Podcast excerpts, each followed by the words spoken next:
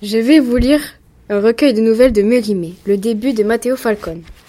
On se moque des visions et des apparitions surnaturelles, quelques-unes cependant sont si bien attestées que si l'on refusait d'y croire, on serait obligé, pour être conséquent, de rejeter en masse tous les témoignages historiques.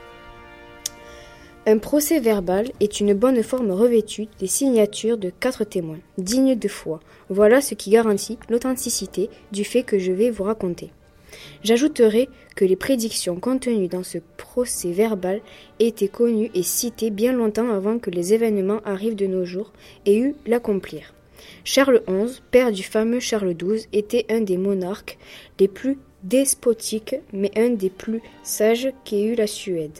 Il, restreignit les privilèges monstrueux de la noblesse, abolit la puissance du Sénat, et fit les lois de sa propre autorité. En un mot, il changea la constitution du pays, qui était holographique avant lui, et força les États à lui confier l'autorité absolue. C'était d'ailleurs un homme éclairé, brave, fort, attaché à la religion luthérienne, d'un caractère inflexible, froid, positif, entièrement dépourvu d'imagination.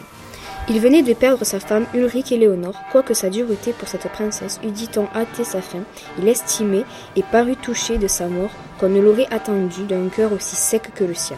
Depuis cet événement, il devint encore plus sombre que taciturne qu'auparavant, et se livra au travail avec une application qui prouvait un besoin impérieux d'écarter des idées pénibles.